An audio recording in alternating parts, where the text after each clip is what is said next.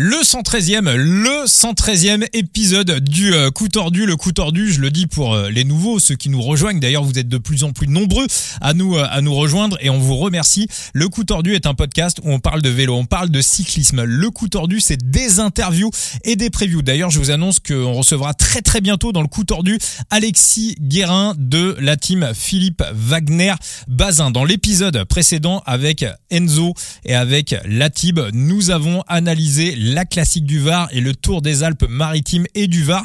Et pour cet épisode, un épisode qu'on va diviser en deux parties, hein, je vais tout vous expliquer, on va analyser la deuxième course, enfin troisième, troisième course World Tour de la saison, mais deuxième course à étape World Tour de la saison, l'UAE Tour. Et pour bien évidemment analyser cette UAE Tour 2024, Thibaut dans le coup tordu. Ça va mon Thibaut? Eh ben ça va très bien. Parfait, parfait, parfait. Et euh, dans la place également, Monsieur Phoenix alias Enzo. Ça va, ça va Enzo? Toujours parfait. Toujours parfait. Alors je vous explique pourquoi cet épisode est divisé en deux parties.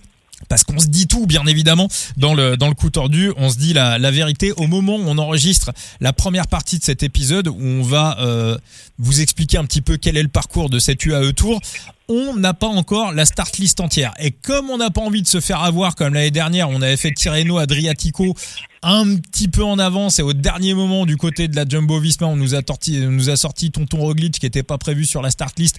Et donc du coup bah, le podcast était quasiment à foutre à la poubelle. Donc on va faire une première partie où on va vous expliquer le parcours. Enzo a, a travaillé dessus il va vous donner son analyse. Et euh, ensuite on se retrouvera pour une deuxième partie sans Enzo voilà qui, qui ne sera pas disponible dès qu'on aura la start list on va prendre la suite avec avec Thibaut et euh, je vous euh, collerai la, deuxième partie avec avec la Tib et là, on, débriefera un petit peu la, start list et on vous donnera euh, nos favoris et nos pronostics pour cette UAE Tour 2024. Ça va, j'ai été clair, les gars? Parfait, parfait. On, on, on, me boycotte, quoi. On me boycotte. Ah bah après Enzo, si si si t'es si là pour si t'es là quand on a toute la start list, moi je ouais, avec grand plaisir, hein, Enzo. Hein, ouais, moi, quand tu auras la start list, je t'envoie un petit message et je te dis c'est lui mon favori. Voilà. Et bah et bah voilà, bah, très très bien. Bah, on va faire comme ça.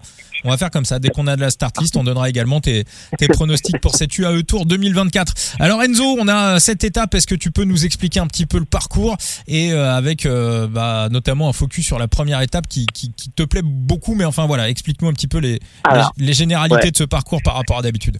Je mettrai des bémols. Ah bon. Oui, oui, eh ben, oui il y aura des, les bémols de Thibaut. On sait que l'UAE Tour, c'est vraiment pas la course par étape pour le Tour la plus passionnante de l'univers. Voilà, on va dire à part pour les sprinters, Ah, mais on reste en début de saison. Ah ouais, oh non, franchement, c'est chiant. Non, ouais, je suis pas d'accord. Il y a des coups de bordure, il y a du vent, les paysages sont beaux. Moi, j'ai, moi, une de mes courses que j'aime bien. Ah non, c'est, du désert partout. Bref. Et cette année, les organisateurs ont décidé, d'essayer d'innover un petit peu sur la première étape. Et je pensais pas dire ça un jour dans ma vie, mais j'ai un peu hâte de voir la première étape de l'UAE Tour. Pourquoi? En fait, on se retrouve dans une étape euh, qui va traverser le désert, bizarrement, avec un petit circuit euh, sur la, on va dire la, la, la partie euh, qui commence à peu près au milieu de l'étape et qui va finir dans le dernier tiers de l'étape, où on va voir plein de petits répétitions. C'est jamais de très très longues ascensions, mais euh, tu as un kilomètre à 6,6%, tu as 200 mètres à 13%, tu as pas mal de petits trucs comme ça. Bon, le petit, le vrai souci, c'est que la, la portion à 1 km à 6,6% se termine à 30 km de l'arrivée à peu près. Après, ils vont repartir vers le désert. Tu vas avoir encore quelques petits répés de chaud pour arriver vers le vers la ligne d'arrivée et notamment le dernier kilomètre qui affiche 5% de moyenne. Donc on va avoir chose vraiment pas commune euh, sur le Tour des UAE, un sprint punchy, un sprint d'un kilomètre à 5%. Donc voilà pourquoi cette année je suis plutôt impatient de voir ce que va donner cette première étape. Moi je vais mettre un bémol aussi, hein. mais euh... Vas-y. Vas-y, mais mets ton premier bémol. Mets ton premier bémol. Bon, Enzo, euh, Spring Punchy, euh, qui était remporté par Caleb Ewan euh, de, devant Arnaud Be Desmar et, et, Sam Bennett, euh, c'est aussi une étape, je, je sais plus le nom, mais c'est aussi un rituel qu'on a déjà eu sur le AE Tour avec la, la petite montée en bosse de 700 mètres à, à 9% qui était plutôt bien gérée par les sprinters. On l'a déjà vu ça sur l'UAE, mon Phoenix. C'était pas sur l'ancien truc? C'était l'UAE Tour? C'était, Thibaut, c'était l'UAE Tour. Hein. C'était pas avant qu'il y ait la fusion justement des des tours de je sais plus quoi, je sais plus quoi. Enfin Euh, bref, de toute façon, le, le, le, le- le problème reste, enfin la question reste la même, hein, c'est que oui, les sprinters seront là, mais avec les, La montée d'Atadam en 2019, elle est remportée par Caleb Ewan Ah, bah, devant, devant Matteo Mmh. Oui, oui. et Tonton Roglic à la troisième place.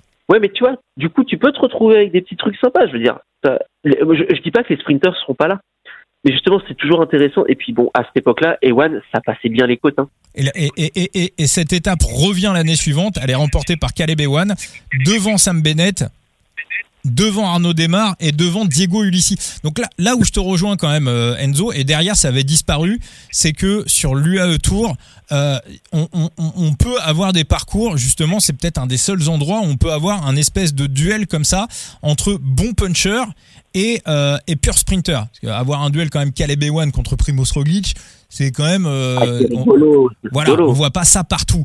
Et là, justement, bah, sur l'étape que tu nous décris, Enzo, on pourrait avoir un, on pourrait avoir, même si en principe, je pense quand même que les sprinters devraient, euh, devraient avoir le, le, le dessus, on pourrait quand même avoir un petit match, ne serait-ce que les, les leaders du classement général qui voudront pas se faire larguer sur cette première étape. Après, Ouais, ouais, bah, je vous, je vous, je vous, je vous coupe tout de suite. Euh, je vous mets une petite douche. Euh, par contre, euh, je mets une pancarte alerte ou pas? Allez, une pancarte. l'air. Ah, t'habites si ça bordure pas. Ah bah là, on, on est vraiment dans le, le type de scénario et honnêtement, va falloir accrocher sa ceinture dès le départ. On a 90 km qui sont quasiment en ligne droite euh, dans le désert et ce sera vent trois quarts d'eau euh, d'à peu près 30 km heure.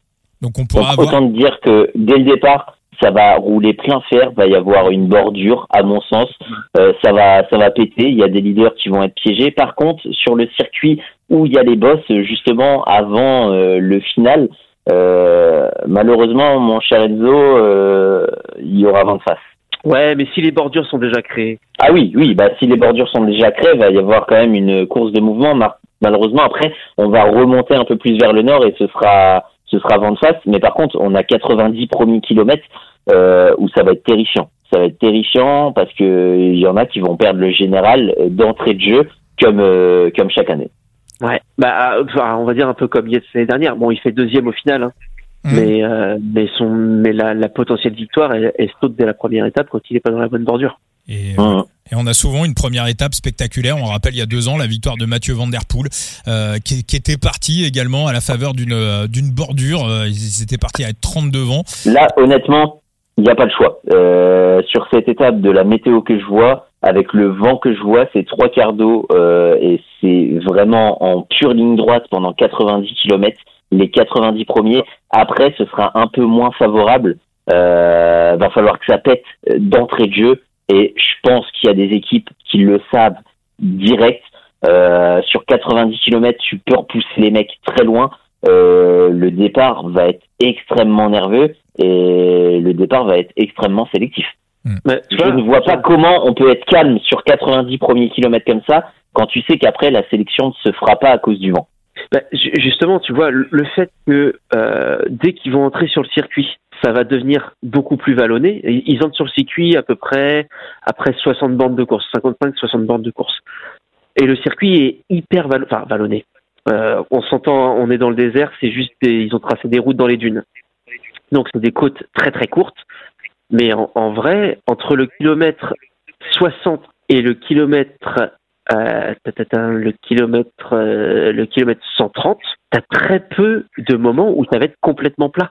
C'est- euh, Cette course va être hyper épuisante. Moi, je serais pas étonné qu'un sprinter ne gagne pas, même si t'as certains sprinters capables d'encaisser du 1 km à 5% euh, sur un sprint. Je dis pas le contraire. Mais euh, mais c'est du c'est plein de répétitions show sur 70 bornes. Euh, si en plus euh, t'as déjà des bordures qui sont créées, c'est-à-dire que ça va pas ralentir quand ils vont rentrer sur le circuit. Euh, honnêtement, on, peut avoir quelque chose d'assez d'a- d'assez fou. Hein. C'est bon, je- je- j'essaie de vendre du rêve sur l'UAE Tour. Je voilà, comme je suis dit, hein, je pensais pas faire ça un jour dans ma vie, Hmm. mais je suis. ben, je- allez, tu sais quoi? Je- J'ai pas peur des mots. Je suis hypé par cette première étape. Voilà, moi aussi. Je l'ai dit. Moi aussi, moi aussi. Derrière cette Je première suis, étape. je suis hypé par la première partie, mais pas forcément par la deuxième. Mais néanmoins, euh, je suis pas sûr qu'un sprinter s'impose sur cette étape. honnêtement. On va enchaîner avec euh, la deuxième étape. On, on aura un chrono, euh, Enzo, un chrono avec une petite particularité quand même qui est assez unique sur euh, l'UAE Tour. Euh, Enzo, bah, je te laisse la main. Alors, le chrono. euh, c'est quoi la particularité? Bah, vas-y, par- par- parle de l'étape et puis après je vais. Je sais pas si cette particularité va revenir encore cette année, mais euh, pour ceux qui parient, parce que on va faire un petit point sur le règlement, cette course euh, va être ouverte en France, va être ouverte en ANJ.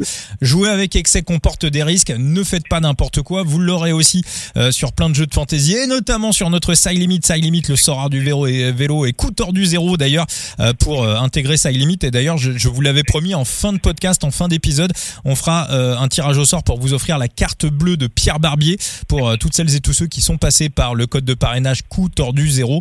On fera un tirage au sort et on vous offrira euh, Pierre Barbier en, en reward. Donc je te, laisse la main sur ce euh, chrono Phoenix. Euh, Du coup, un chrono de 12 bornes sur une presqu'île ou une île. On, est exactement dans le type de- d'endroit où l'UAE Tour aime faire des chronos. Une sorte de, de circuit aussi, donc le vent, bah, tu auras certainement à peu près 50% favorable, 50% défavorable. Ce qui, alors, ce qui va dépendre, c'est euh, quand tu regardes la première moitié du parcours, c'est celle où il y a moins de virages. Donc, si sur cette partie-là, euh, on a un vent favorable, ça va favoriser les plus gros rouleurs. Sur la deuxième partie, on va avoir plus de courbes, un semi-demi-tour, trois virages à angle droit. Alors, on n'est pas non plus sur le parcours le plus technique de l'univers, mais, mais ça peut euh, faire la différence si la partie vent favorable est sur la deuxième moitié de parcours. Et maintenant, je suis très curieux de voir pourquoi tu as dit qu'il était atypique. Parce que je, suis- je t'avoue que là, je je sais pas, euh, j'ai- j'ai pas le truc. Thibaut, tu sais pourquoi il est atypique ce chrono? Euh, j'ai envie de te dire, euh, j'ai pas regardé le règlement, mais du coup, je vais y aller euh, au talent. J'ai pas, euh, Ah, je me le suis penché vite fait sur la start list et vite fait sur les, euh, sur sur le profil des étapes. Euh, on le fait sur un vélo de vélo Un vélo de pas de vélo de city. Non, non, pas, Hmm. pas, pas du tout. Alors, je sais pas s'ils vont le refaire cette année, mais chaque année sur ce chrono. L'année dernière, c'était un contre-la-montre par équipe, donc ils pouvaient pas le faire. Mais l'année d'avant encore, on ne partait pas dans l'ordre inverse du classement général. C'est-à-dire que les équipes.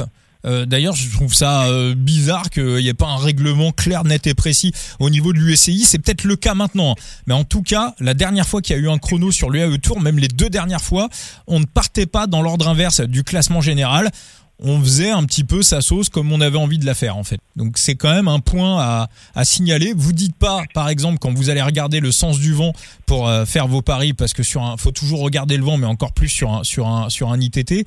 euh, ne vous dites pas, tiens, le maillot jaune va partir en, en dernier. Ça sera pas forcément, enfin le maillot jaune, le maillot de leader, ça sera pas forcément le cas en fait. Donc euh, voilà. Donc c'est un, un truc vraiment à vérifier. Ça va peut-être bouger cette année. Je sais pas, j'en sais rien. Mais euh, Thibaut, je te sens dubitatif. Ouais.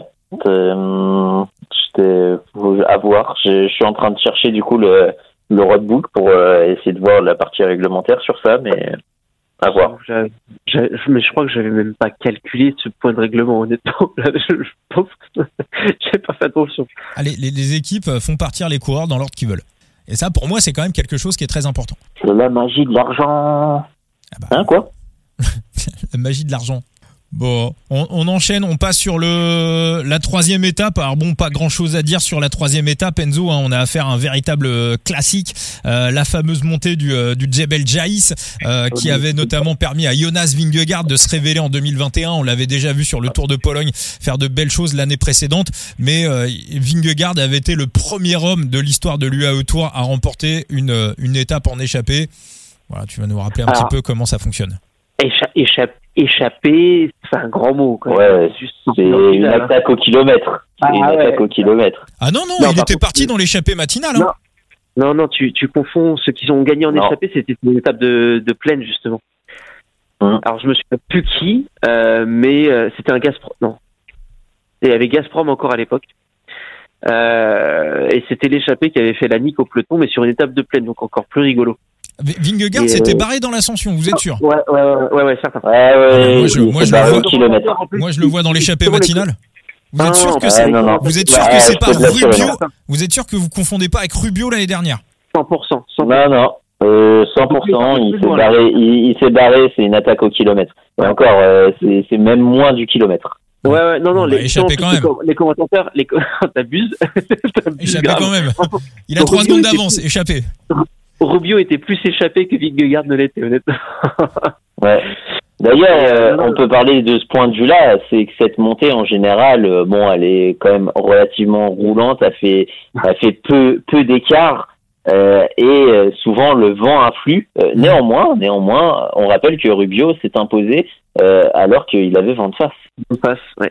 Ah ouais, non, mais c'est, de toute façon, la- l'année dernière, j'ai l'impression qu'on a quand même eu pas mal de, de contre, euh, je sais pas, de contre-arguments, mais de contre-exemples sur le vent de face, c'est compliqué tout seul. Euh, t'as, putain, comment il s'appelle, euh, Pérez, quand il gagne euh, sa, sa course en solo, là, sur euh, la course d'un jour, début de saison en France. Ah, ah, Oui. C'est pas un classique Drôme ou Ouais, une ouais, des la, deux, pas- ouais, ouais, la Dromardèche, ouais. Ouais, Drôme Ardèche.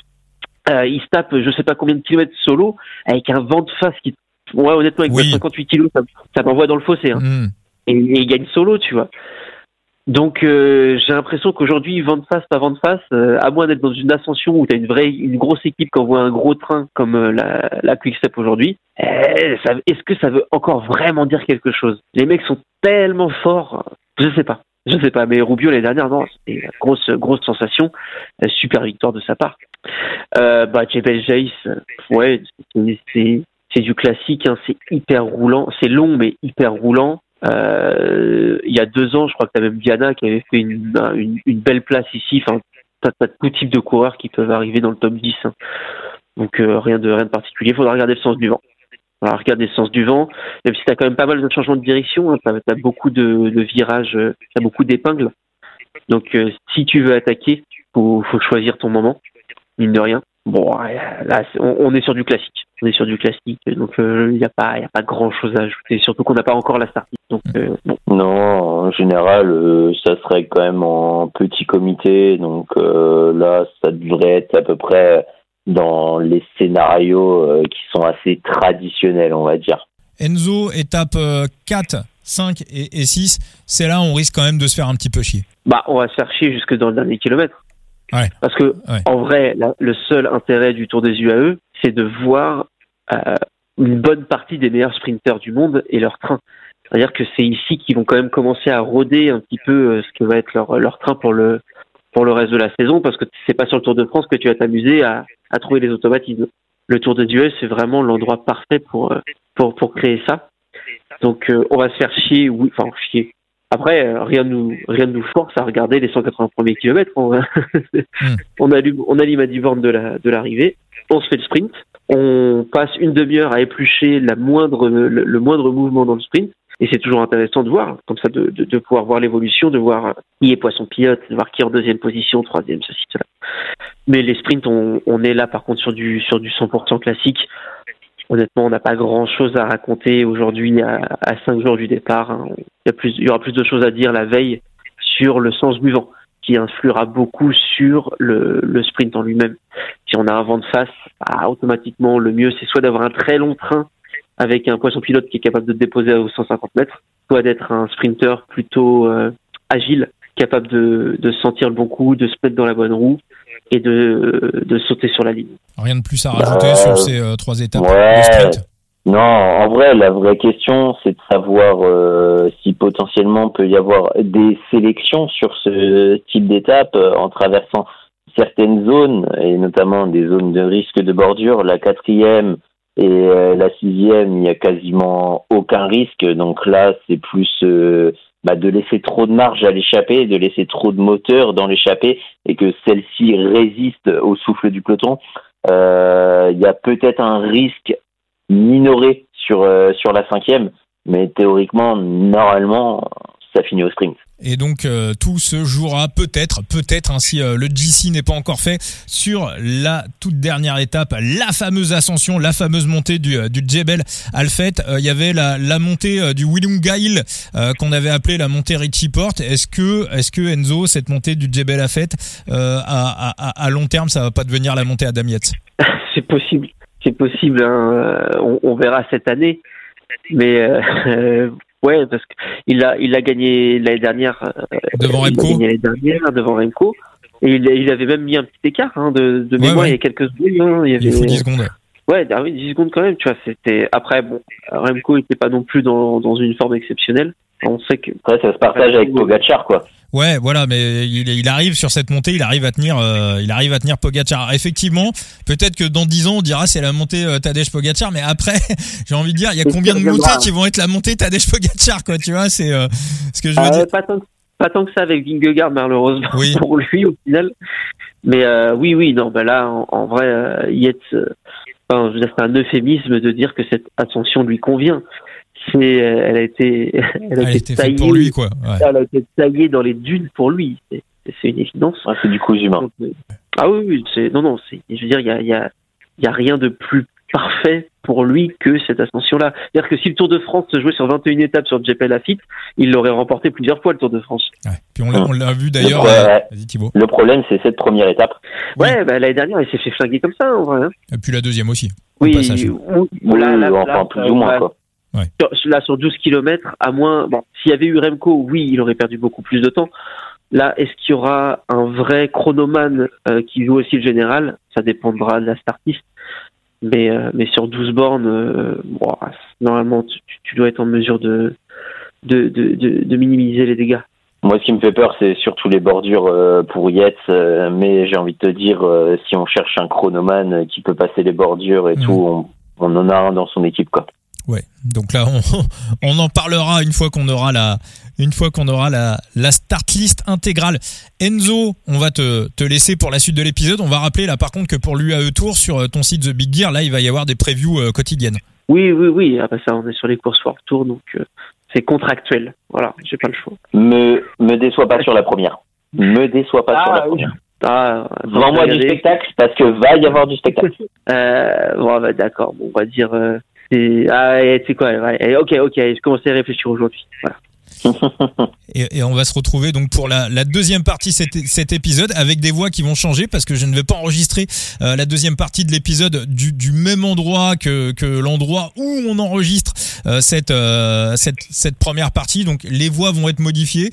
Enzo, une fois qu'on a la start list complète, tu nous envoies ton, pronostic, ton prono long terme pour pour ce, ce UAE Tour et, et Thibaut, bah on va on va switcher dans le temps et se retrouver un jour ou deux après, une fois qu'on a la start com- complète, pour euh, les pronostics. Eh ben, vas-y, c'est signé.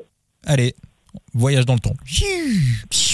Et voyage dans le temps, on se retrouve 48 heures plus tard, 48 heures après vous avoir fait la preview de cette UAE Tour euh, 2024. Et euh, ben, on se retrouve, on enregistre l'épisode dans la nuit de samedi à dimanche parce que c'est comme ça, hein, le coup tordu, mais en plein milieu de la nuit, ça peut balancer du, euh, podcast. Donc euh, Enzo Phoenix nous nous a quittés, mais euh, la Tib euh, toujours dans la place après ce petit voyage dans, dans le temps.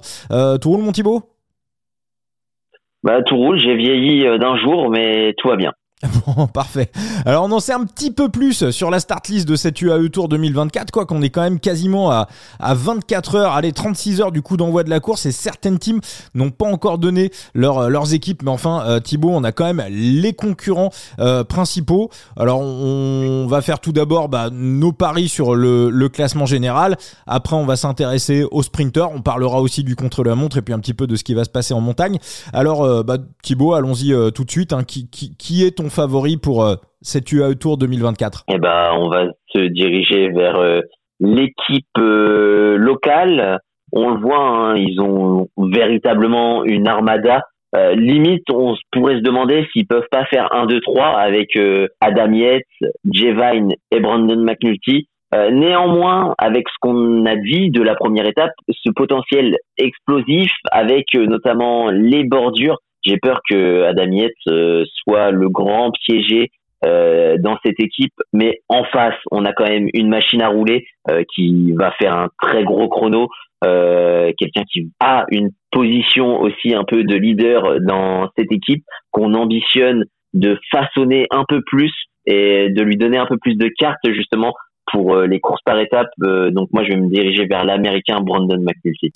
Euh, Jevine, pour toi, ça passe les. euh, alors physiquement, ça peut passer les bordures, mais moi, j'ai pas l'impression que ça soit le mec qui frotte le mieux de la terre. Et on peut, euh, je vais pas te dire, on va dire au passage Jevine qui attend un heureux événement. Il a, il a communiqué il y a, il y a quelques jours sur les réseaux sociaux. Euh, j'ai l'impression que Jevine fait partie de ces mecs qu'on peut presque retrouver par terre dès la première étape. C'est possible. C'est mon, grand amour avec Jevine, c'est aussi de, de bien belles et de bien mauvaises expériences de ce côté-là. Euh, parce que c'est un animal qui a l'habitude de, de, goûter le sol. Bah écoute, moi Thibaut, euh, bah, je, serais raccord avec toi euh, sur sur ce pronostic. C'est vrai que du côté de chez UAE, on a communiqué pendant l'hiver. Déjà, on est extrêmement content euh, de la préparation hivernale de Brandon McNulty.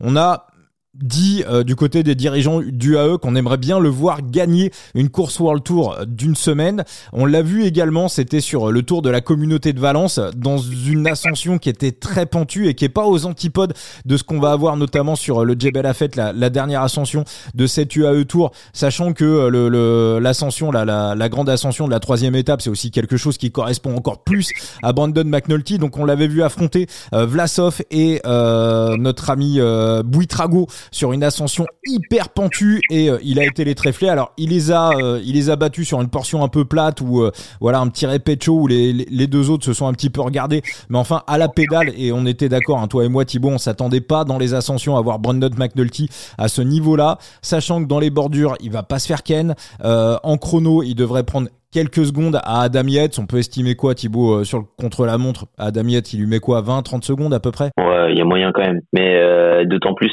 si on estime que Adam Yates va se faire piéger dans les bordures, euh, le, le total peut être salé dès la fin de la deuxième étape. Ouais, donc voilà, donc on, on, donne les cotations en rappelant encore une fois que jouer avec excès comporte des risques. On a du euh, favori Adam Yates à 2,10, on a derrière du Brandon McNulty à, à 5,50. Voilà, ça c'est sur le, le bookref les, premières cotations qu'on a pour euh, cette UAE Tour. Et ensuite en, troisième favori, je vais vous donner les, les, cotations. Alors ça c'est pour les sprints. Euh, troisième, euh, troisième, troisième, troisième, troisième favori. Donc Jevine, voilà, on a les trois UAE aux trois premières places et après on a du Julian Van Wilder, on a du Peyo il faut être optimiste. Hein. Ouais, ouais, ouais. Pourtant, il n'y a pas de descente. ouais, mais c'est quelqu'un qui. Les dernières bordures que j'ai vues, j'ai jamais vu J-Vine euh, qui était dans la bonne. Ah bah, C'était toujours le l'émir piégé. Donc euh, j'ai réellement peu d'espoir. C'est quelqu'un qui a du mal à frotter euh, dans un peloton. Donc qui dit quelqu'un qui a du mal à frotter, quelqu'un qui sera potentiellement piégé sur les bordures. Et le théorème sur les dernières années se vérifie. Mmh. bah oui, oui, oui, oui. Euh, bon, Donc, euh, du côté des, pardon, mais du côté des Émiratis, tu vois, on peut très vite se retrouver au soir de la première étape avec un leader unique. On part avec trois leaders, mais honnêtement, ce serait vraiment pas étonnant. Et pour moi, on en parle maintenant ou on le fera en préambule après avec cette première étape? Eh ben écoute, on va y aller tout de suite sur euh, sur cette première étape. Euh, Thibaut, t'en as parlé déjà un petit peu sur les réseaux sociaux. Euh, Eurosport, c'était quoi? C'était Louis, euh, Louis Pierre Frileux qui commentait, je crois, sur euh, sur Eurosport aujourd'hui, qui qui t'a cité d'ailleurs. Hein, tu apparemment tu lui as envoyé un message pour lui expliquer que ça allait être un petit peu le ça allait être un petit peu le boxon sur sur cette première étape. On en avait parlé également avec. J'ai pas vu. Hein, j'étais J'étais occupé, donc euh, j'ai vu les streams sans le son. Euh, faudrait que je revoie ça du coup. il a parlé de toi à la fin du. Euh, il a il a parlé de toi à la fin de l'arrivée de du euh, de l'étape des, des Alpes-Maritimes et du Var. D'ailleurs, bravo à Andrea Missud qu'on avait reçu dans le podcast. D'ailleurs, Thibaut, tu l'avais republié sur les réseaux sociaux. On l'avait reçu l'année dernière et ça fait toujours méga plaisir. Hier, on avait Maël Guégan qui était échappé, Andrea qui a failli failli gagner, il se fait manger à un kilomètre et demi de l'arrivée. Ça fait toujours méga plaisir de voilà de, de, voir des coureurs qu'on a reçus dans dans le coup tordu, euh, qui perfent, qui sont en forme. D'ailleurs, au passage, petite info sur André Amisud hein, pour tous les joueurs de Side Limit, parce qu'André Amisud a sa carte comme euh, tous les Niçois sur euh, Side Limit. c'est lui qui a eu les meilleurs indices de, de forme sur les tests de pré-saison du côté de Nice Métropole. Voilà, c'est lui qui était le plus fort sur les, les tests de, de pré-saison. Bon, encore après, faut-il encore le reproduire en course, mais enfin, ce qu'il a fait aujourd'hui, c'est quand même, c'est quand même relativement, c'est quand même relativement fort. Hein. Les Israël, quand ils sont mis à rouler derrière, ils, voilà, ils ont mis du Chris Neland, ils ont sorti du Boivin. Enfin, les, les types ont envoyé, euh, les types ont envoyé vraiment du euh, du, euh, du lourd pour essayer de, de, de, revenir sur lui. Et ils l'ont pas, ils l'ont pas mangé si facilement. Le parcours était compliqué. Ça se voyait qu'Andrea connaissait les routes par cœur, ce qui l'a un petit peu avantagé, mais il a fait un sacré, un sacré numéro sur cette première étape du Tour des Alpes-Maritimes et du Var. Donc on est vraiment, vraiment méga content pour lui. première étape, Thibaut. Donc scénario, on en avait parlé dans la première partie du podcast avec avec Enzo. donc bah, pour reprendre ton expression favorite euh, sur les réseaux sociaux, ta bite si ça bordure pas quoi. Non, mais honnêtement, c'est impossible, c'est vraiment impossible que ça ne bordure pas avec un vent pareil, trois quarts d'eau. et 60 km vraiment de droit. On le voit sur graphique, euh, ça ne bouge pas, c'est du rectiligne. Non, 30 km heure, trois quarts d'eau, ça ne peut que faire des dégâts et dès le départ, les coureurs seront au courant, euh, ça va être la guerre d'entrée de jeu. Euh, pour moi, euh, déjà, c'est totalement étonnant qu'on mise sur un sprint massif. Bref, c'est vrai qu'on a l'habitude quand même de voir des, des étapes qui bordure des euh, des sprinteurs qui ne sont jamais pieds. Euh, néanmoins, on l'a dit avec Enzo, il y a quand même un circuit euh, qui restera un peu vallonné, histoire de fatiguer ces sprinteurs et peut-être de les piéger avec une équipe en surreprésentation. Donc c'est pas impossible de voir un homme s'imposer en solitaire. Et moi, quand je vois par exemple un Brandon McNulty à 301 sur cette étape, honnêtement, j'ai envie de te dire c'est c'est presque mon coup de cœur sans voir les cotes en voyant les cotations, euh, j'ai envie j'ai envie d'y jeter une pièce. UAE, on pourrait dire qui dans la bordure euh, du UAE McNulty, Michael Bierg, euh, et puis qui Jean Seb avec eux? Alors laisse-moi reprendre la start list. Alors on a McNulty, Bierg, Adam Yates, Jevine, Langen, ouais, bah, Molano. Bierg, Langen, Molano et puis Oliviera. On peut, on peut c'est terrible parce qu'on peut avoir les, les, les, deux leaders de rechange, enfin les deux leaders de rechange, le gros leader et euh, le second second couteau, le Jevine, qui, qui sont piégés. Hein. Et ça peut être les, les seuls émérités. Alors moi je vais te poser la question Thibaut, la même question que j'avais posée, que je t'avais posée quand on avait fait la, la preview euh, du, euh, du, du Tour Down Under, hein, la première course World Tour australienne qui a débuté la saison. Euh, la, même question que j'avais, enfin c'est Enzo qui nous avait posé la question d'ailleurs à tous les deux, on était tous les trois unanimes. quelle est l'équipe qui te semble sur la start list avoir le, le, meilleur train? On était unanime la dernière fois sur sur la Bora. Il, il s'est voilà, bah, on avait vu juste parce que derrière Sam, Westford a remporté deux ou trois étapes. Qu'est-ce qui te dans, les trains comme ça des, des sprinters sur le papier, qu'est-ce qui te qu'est-ce qui te plaît le plus? Quelle, quelle est l'équipe de qui, voilà qui, qui, amène les plus grosses machines à rouler pour toi? Honnêtement, euh, quand je vois le train Bora, ce qu'il a donné euh, sur euh, sur le Tour de Under, on a quand même Danny Van Peppel qui est encore là pour emmener Sam Westford. Et quand tu vois le travail de Ryan Mullen, hmm. on est sur on est sur un train couplé à Philippe Massey-Djouk qui est quand même relativement assez grandiose. Hein. Est-ce que est-ce qu'on pourrait pas avoir une sorte de bordure avec euh, parce que pour, finalement pour euh, pour Jean Seb, pour Molano, bah il se retrouve aussi avec un il se retrouve aussi avec un méga bon train. Hein. Si du côté de Vine, McNulty, Bierg, on, se met à faire des bouts droits aussi pour être placé euh, dans le final. On sait qu'à la fois ça permet aux leaders de se placer, ça peut aussi faire un train pour euh, pour les sprinters. On, voit que Jean Seb a aussi Juan Sebastian Molano a aussi un train incroyable. du côté de la du côté de la Soudal Quick Step, on vient avec Tim Merlier. C'est pas mal, mais c'est un peu plus typé grimpeur, j'ai envie de dire c'est pas mal. Il y a quand même euh, Warloop hein, pour accompagner euh, notre ami euh, notre ami Tim Merlier et euh, Bert euh, van der Berg. Mm. mais honnêtement, c'est pas le train qui me fait le plus fantasmer, on va dire. Alors du côté des Alpecin, on sait qu'il y a Cadem Groves. Hein. Alors ils ont envoyé des mecs là-bas, on les a vus sur les réseaux sociaux. Seulement, on nous a pas dit qui, donc on n'a pas encore la compo précise de d'Alpecin. Et donc voilà, donc ouais, vraiment bataille entre entre gros bras pour pour cette première étape. Donc toi, ton prono, Thibaut, pour euh, cette étape numéro 1, tu pars sur le coup de folie, la victoire de Brandon McNulty. Je pars sur le coup de folie avec la victoire de Brandon McNulty, tu as parfaitement compris. Bon, et eh ben écoute, moi je vais te suivre dans cette, euh, je vais te suivre dans cette folie, et je pense que je me couvrirai également avec la victoire de, de Jean Seb de Juan Sebastian Bolano, qui est coté à 34. Je trouve ça quand même énormissime à la vue du, euh, du train du AE, sachant que Jean Seb généralement sur le et, de, et du final, parce que mine de rien, si on n'a pas un homme qui s'impose militaire, on a aussi un, un petit faux plat à l'arrivée, ouais, ça, ça il adore, ouais. Il, a, il adore, euh, et euh, c'est aussi un peu pour ça que Brandon McNulty me plaît.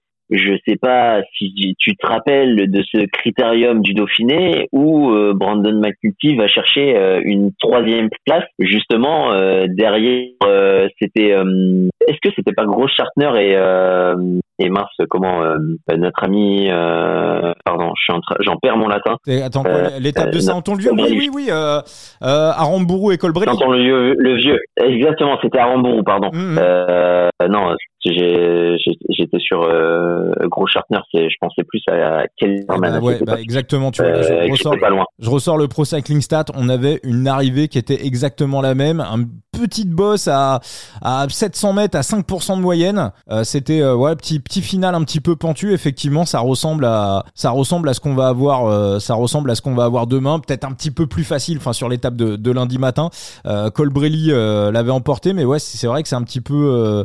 en tout cas pour moi, ouais, McNulty était pas McNulty était vraiment pas ridicule hein, sur ce mmh. sur sur ce final là. On sait il a quand même un, un petit punch donc on sait jamais. Hein, tu vois, il suffit que Molano soit pas là, Brandon McNulty toutes ses chances sur ce final. Donc euh, il y a quelque chose d'intéressant à faire avec euh, l'américain euh, du AE et couvre avec le top 3 quand même, hein, Thibaut. Hein. Fais-moi plaisir, pas comme cette fameuse étape de la Vuelta 2022 où on fait la preview, tu nous sors Mats Pedersen à 125, on se demande si ou non il passe les bosses.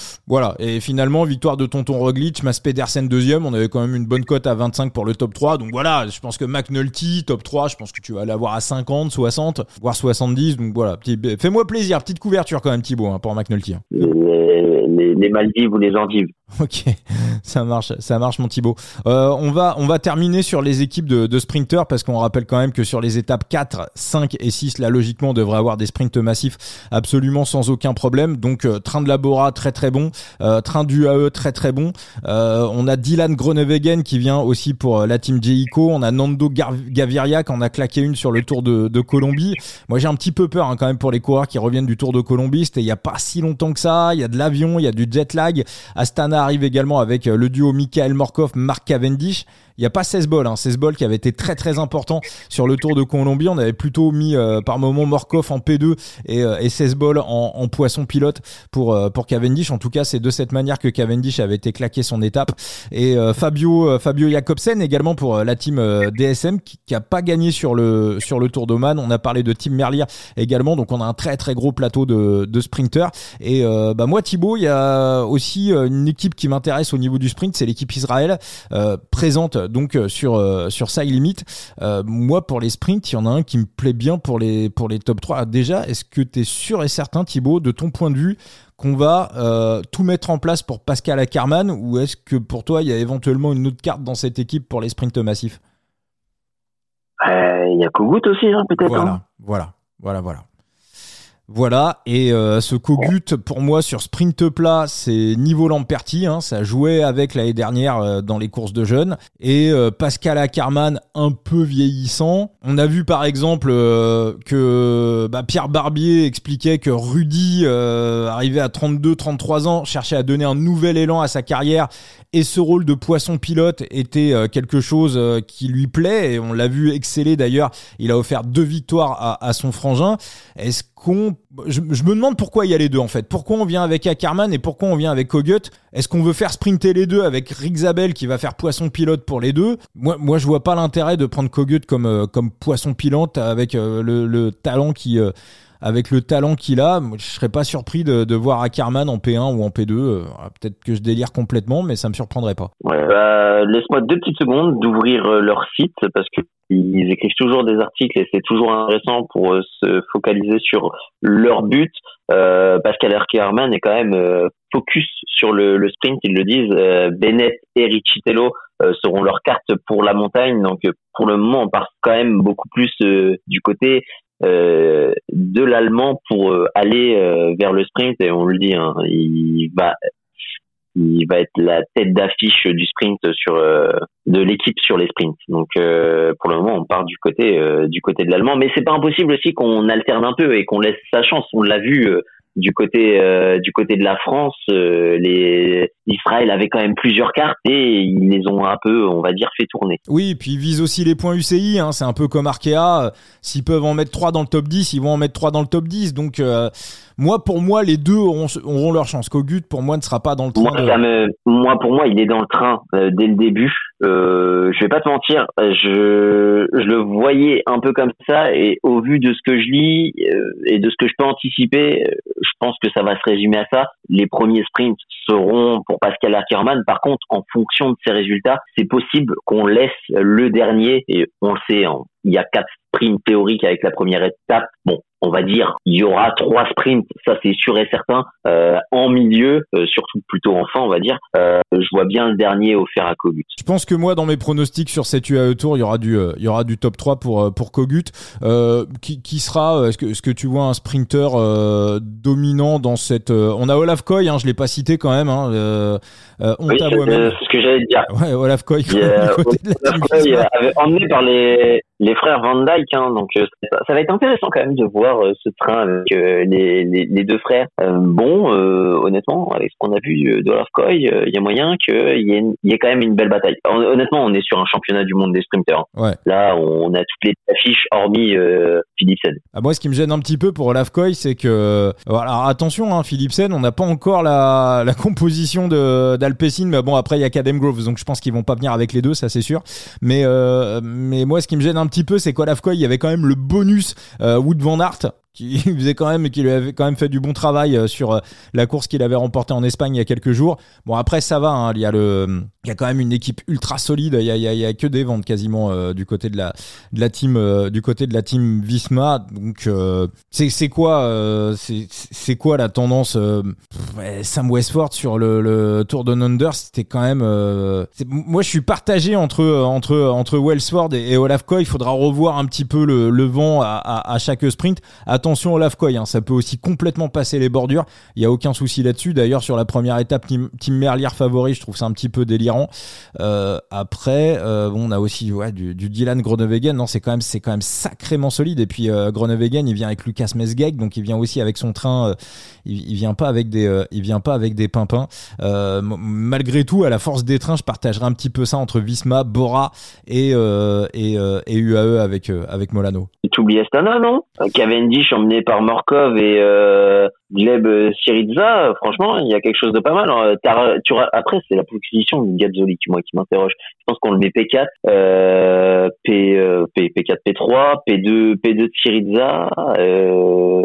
Moi, j'ai un peu peur du décalage horaire. Pour, euh, j'ai peur du décalage horaire pour Astana. Franchement, je sais que les mecs, c'est des machines, hein, c'est des champions. Hein. Et t'as euh, quasiment 10 heures de décalage horaire entre l'Arabie Saoudite et non, c'est pas l'Arabie Saoudite, c'est les Émirats Arabes Unis et, et la Colombie euh, dans ce sens-là, quand tu reviens euh, d'ouest, enfin d'est, enfin ouais, d'ouest vers l'est, le jet lag il est euh, le jet lag il est assez euh, il est assez terrible hein. d'ailleurs c'était euh, je crois à une époque c'était Benoît Tréanton qui sur la NBA il, pariait comme ça. Il regardait les équipes dans lesquelles il y avait du décalage horaire. Parfois les équipes devaient jouer 24 48 heures après.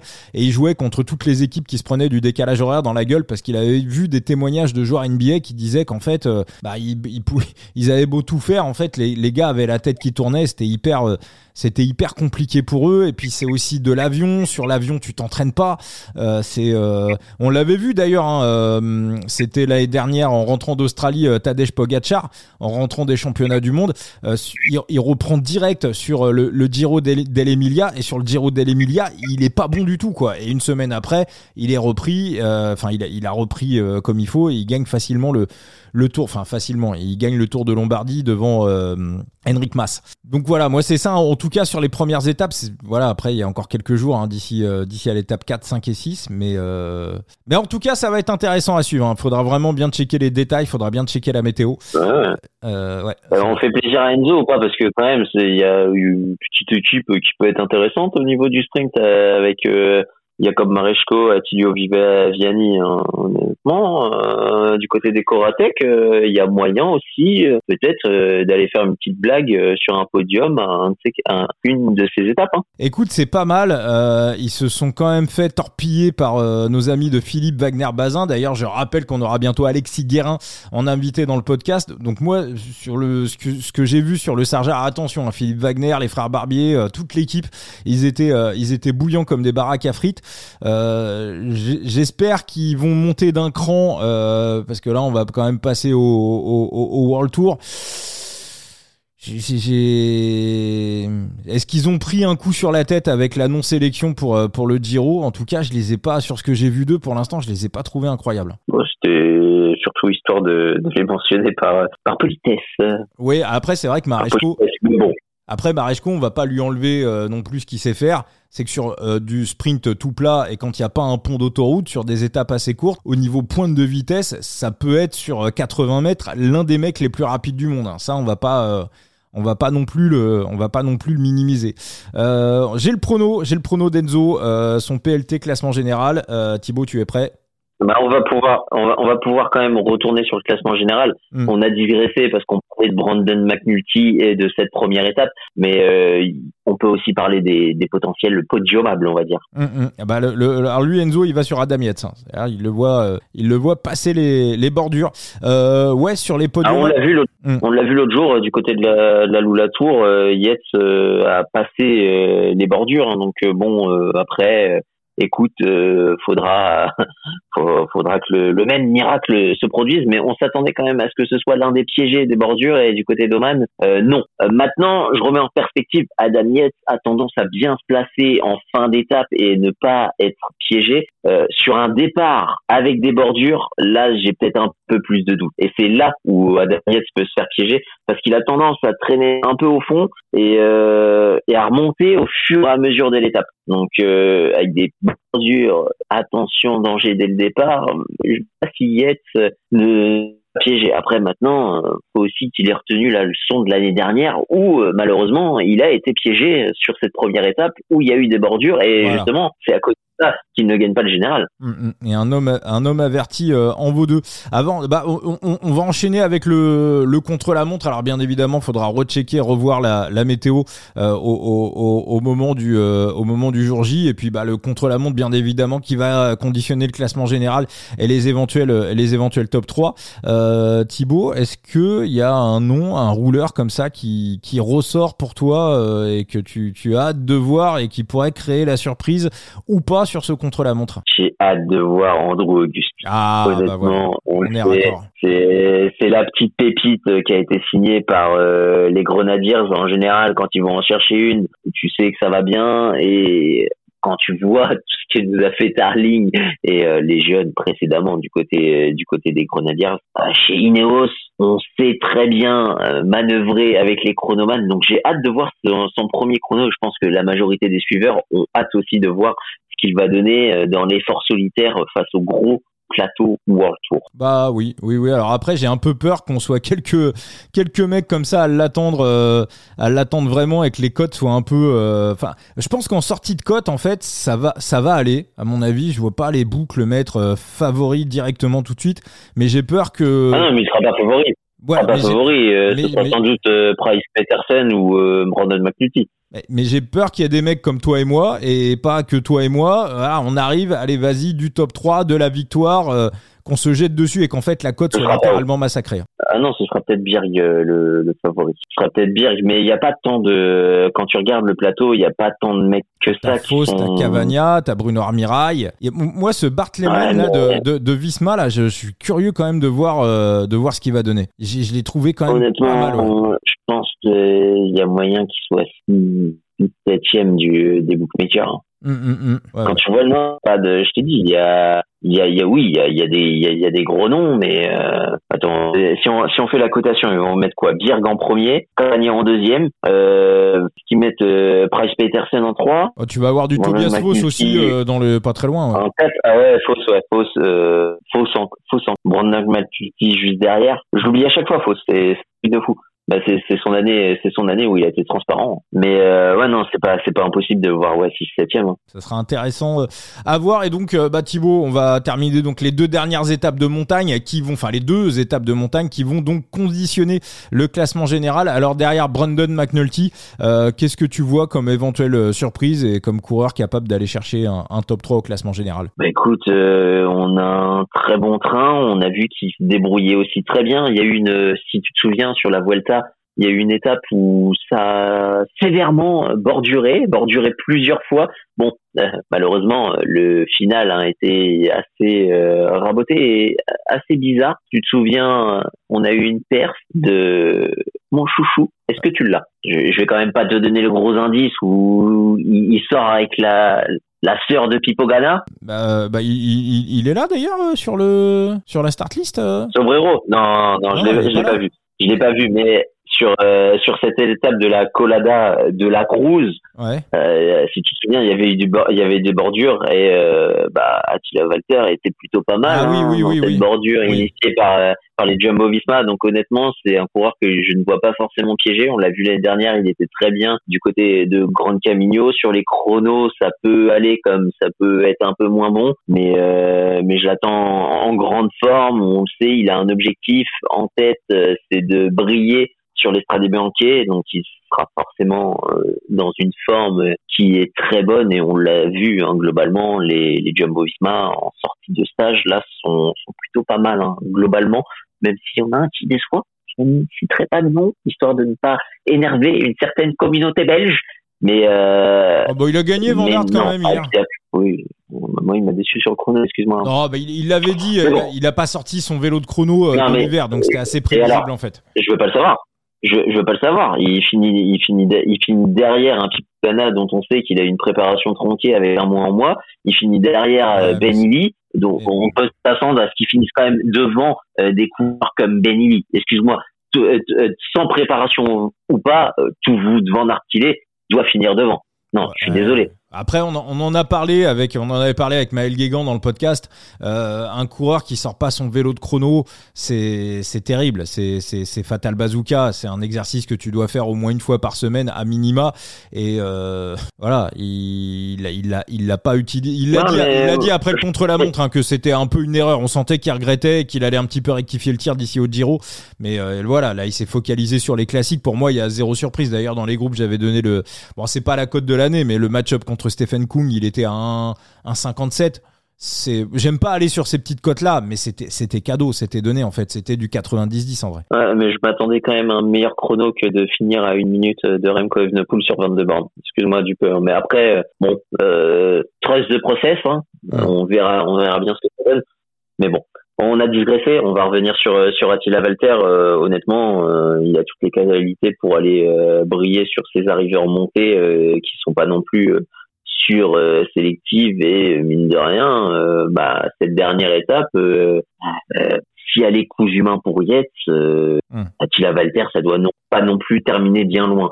Donc, euh, avec les potentielles bordures, avec un chrono qui est correct, euh, honnêtement, je m'attends, je m'attends, j'aimerais quelque chose de beau de d'Attila Valter en vue d'Estrade Bianchi, dont il en fait un objectif. Et on l'a vu l'année dernière, il était très bon sur l'Estrade. Excellent, excellent sur les euh, sur les Strade Bianchi. Bah, moi, si j'en ai un rajouté euh, pour pour le top 3, c'est pas très très original. Euh, je vais aller sur Ilan Van Wilder qui était euh, très très bien sur les courses espagnoles pour débuter sa saison. À mon avis, il a dû continuer à se préparer tranquillement, à, à se rapprocher du pic de forme. En chrono, ça, ça roule pas mal. Du côté de la Soudal, on a quand même une- un Belge. Ça passe les, ça passe les bordures en principe. Et puis euh, les, les deux ascensions, elles sont quand même assez bien taillées pour, euh, assez bien taillées pour lui. Donc pour moi, euh, voilà, si je, je le prendrais, je le prendrais peut-être pas au niveau des cotes, mais si j'en avais un, si j'en avais un deuxième à donner, ça serait, euh, ça serait Ilan Van Wilder. Et alors il y en a un autre, ça serait plutôt pour un. Alors je pense, le problème c'est que je pense qu'il va pas passer les bordures, mais je vais l'attendre sur les, euh, je vais l'attendre sur les ascensions. Euh, je je l'attends à voir passer un vrai cap par rapport à l'année dernière. C'est euh, notre ami Richie Tello. Euh, D'ailleurs, j'étais sa carte unique à 120 balles sur euh, sur sa limite et je suis convaincu que dans 5-6 ans, elle me rapportera 10 fois plus. J'en suis convaincu. Alors peut-être que je me plante, mais euh, mais euh, mais je pense parce qu'on a, je pense, à, faire un vrai coureur capable d'aller faire des top 10 en grand tour. Et ça, c'est euh, le, le, le genre de gars qui, bah, sur sa limite, sur les grands tours, ça peut rapporter pas mal. Donc voilà, donc Richie Tello sur les deux étapes de montagne, j'espère le voir. je je l'attends à minima top 10. J'ai l'impression que en fin de saison dernière, euh, ça c'est, enfin surtout son Giro, son chrono qu'il avait fait sur le Giro en, montée, en toute fin de Giro où il fait euh, on l'avait pas trop vu du Giro et puis il fait, il fait 11e du, du chrono. Il était meilleur temps à un moment donné. Euh, il nous a claqué un top 4 sur le Tour de l'Avenir. On l'a pas revu depuis. Euh, donc, euh, donc voilà. Donc euh, je, je, je, c'est vraiment le mec que j'attends avoir, avoir passé un cap sur euh, cette saison 2024 et sur cette UAE Tour. T'allais rajouter un truc, mon Mmh, Thibaut pas mal. Non, non, non, euh, oui, pourquoi pas. Après, euh, j'ai quand même des doutes avec la bordure. Euh, Ah non, mais Ah, moi, bordure, le problème, il et forcément, Voilà, le problème c'est qu'à mon avis, il passe pas la bordure. Voilà, ça c'est le ça c'est le gros souci, mais je pense que eux, avec Ouais. les, deux, les deux étapes de montagne, si la bordure finit pas à un quart d'heure, avec les deux étapes de montagne, il peut quand même euh, il peut quand même aller chercher un, un petit quelque chose. Eh ben merci. Dommage hein, pour ton Van Wilder. hein. Il y, a un- il y a un petit match-up euh, face à Pelo Bilbao, mais quand tu vois que Pelo Bilbao se débrouille plutôt bien en bordure, euh, il y, a- il y a match entre les deux. Hein. Hum, hum, hum. Ah ouais tiens bah tiens pour aller pour terminer cet épisode on peut aller faire un petit tour du côté des euh, on peut aller faire un petit tour du côté des des match-up sur le classement général. Alors tu vois moi il y a un match il y a un vais te match mentir, il y en a un qui me plaît énormément là direct là je l'ai vu j'ai sauté dessus là les yeux ils ont Moi aussi, moi aussi. Ouais, ouais, Il y en a un qui me plaît, euh, qui me plaît, qui me plaît bien. Après, euh, à voir si on a le même. Oh, bah Brandon McNulty devant Adam Yates. Ah non. Ah 3,25 pas- 3,25 c'est énorme c'est énorme. Ouais, mais ouais, mais j'aime pas, j'aime pas multiplier les, les, les Oui, situations. bien sûr, évidemment. Mais si on veut la jouer un peu plus safe, en fait, le, le problème, c'est qu'il y a, ouais, mais il y a une condition sine qua non, tu vois, bah, euh, une- un peu plus safe. safe. Le, pro- le problème, en fait, c'est que, je t'explique, le, le schmilblick, c'est que, euh, si tu mises sur Brandon McNulty, on mise un peu plus en anticipant un Yates piégé dans les bordures. Hmm. Si Yates c'est pas piégé dans les bordures, honnêtement, ah pour moi il y a euh, le chrono, ah, le chrono, Ah, il va pas que- perdre tant que ça. Et cette dernière étape, il a quand même les nuts où il peut attaquer, avoir Brandon McNulty qui reste un peu plus en retrait. Et au final, euh, Yates va chercher l'étape euh, grâce au bonif. Donc, euh, honnêtement, moi, sur- je, sur- je préfère prendre, Moi, je préfère prendre, je préfère prendre la victoire que que, que le match-up. Parce que de toute façon, si tu prends le match-up, c'est oui, quasiment victoire. euh, oui. assuré de la victoire de Brandon. McNulty. Après, euh, après McNulty, sur ce que j'ai vu de lui sur le tour de la communauté de Valence, sur le Jebel Alfet, je ne m'attends pas à ce que Adam Yates lui foute une minute. Hein. Adam Yates, pour moi, sera devant sur le Jebel Alfet parce que c'est la montée qui lui correspond le mieux. On en a déjà parlé. Mais euh, pour, mo- pour moi, McNulty, euh, sur la forme du début de saison et s'il a surcompensé de Valence.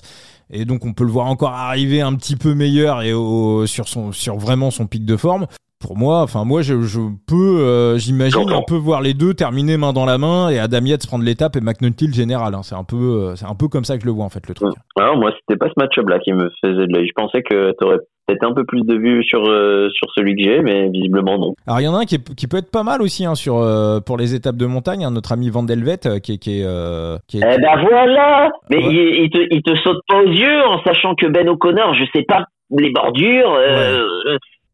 moi, moi il, me, il me saute aux yeux, ce, ce Lennart Van Edvet face à Ben O'Connor. Euh, Certes, Mhm. euh, O'Connor nous a fait un show. Hum, Euh, les, euh, les AG2R, globalement, vraiment, pètent le feu. Mais euh, franchement, c'est cette première étape qui met pas mal d'indécision et surtout qui va piéger potentiellement pas mal de leaders. Donc, euh, non, il y a quelque chose à faire. Et les Nervants Helvet, avec ce qu'il nous a montré du côté du Challenge Mallorca, honnêtement, euh, non, je m'attends, je m'attends à un, très bon euh, tour UAE de, de la part du Belge de la Lotto euh, Destiny. Donc, euh, non, non, c'est c'est potentiellement le match-up qui me fait le plus d'œil. Bon, et ben très très bien. Et ben on, note et puis on va faire un petit tour des match-ups de la première étape. Alors c'est bien parce que le, le book référence nous annonce des coureurs que on voit pas encore sur les start list. Par exemple, on voit Brian Cocard contre Simone Consoni. Alors j'ai pas vu Brian Cocard pour l'instant. La Cofidis a pas encore donné sa sa composition. Euh, écoute, moi sur cette première étape, bon, je pense que je prendrai rien, mais Juan Sebastian Modano devant Pascal Ackermann. Pas convaincu qu'Ackermann soit dans les bordures. Pour lui, c'est euh, la reprise. Ça va être une première course après un long arrêt. Euh, donc, Ah, quand bien même, quand bien même il passerait, je pense que sur ce type de finale, euh, Molano est au-dessus de Ackerman. Ouais, et avec le train et avec le petit final en boss. Et, euh, et Kogut, ça a aussi un petit punch, euh, pas, pas ridicule si jamais c'est sprint massif, ce que j'imagine pas. Donc, euh, donc ouais, Jean Seb devant Ackerman qui ressortent quasiment à 50-50. Voilà, un petit, un petit Jean Seb devant, ça peut être, euh, ça peut être pas mal pour Juan Sébastien Molano. Merci beaucoup Thibaut pour ce coup tordu. Eh ben, merci à toi. Et puis, euh, bah, merci à toutes celles et tous ceux qui nous ont suivis, celles et ceux qui veulent intégrer Side Limit. Side Limit, le sorare du vélo. Je vous rappelle qu'on a un code de parrainage qui s'appelle coup tordu 0. Putain, j'ai oublié le, j'ai oublié le tirage au sort. J'ai oublié de préparer le tirage au sort avec, euh, avec, euh, avec euh, Pierre Barbier. Oh là là, honte à moi, honte à moi. Je l'ai pas, euh, je l'ai pas préparé du tout. Et bah, euh, et bah, vous savez quoi, je vais le préparer puis je vais le rajouter en raccord sur, sur cet épisode et puis je vous le mettrai sur, sur les réseaux sociaux pour vous offrir la carte bleue de Pierre Barbier. et donc voilà, pour intégrer Side Limit, il y a des primes d'ailleurs qui arrivent pour les Flandriennes. 250 dollars de price pool mise en jeu sur Limit pour les, les Flandriennes. Il y a un niveau Ligue 4, Access pour les débutants qui est totalement gratuit. On peut se familiariser au, au jeu et voilà, vous allez voir, c'est très sympa. Il y a une petite communauté qui est, qui est, qui est vraiment cool et bah, n'hésitez pas. coup tordu zéro, notre code de parrainage, ça limite. Merci Thibaut. Merci à toi. Et à très vite pour euh, le Newsblatt. Eh oui, j'ai déjà, déjà la reprise des, de l'ouverture des classiques belges, enfin. Et eh oui, pour le Newsblatt. Allez, on se retrouve tout de suite pour le tirage au sort.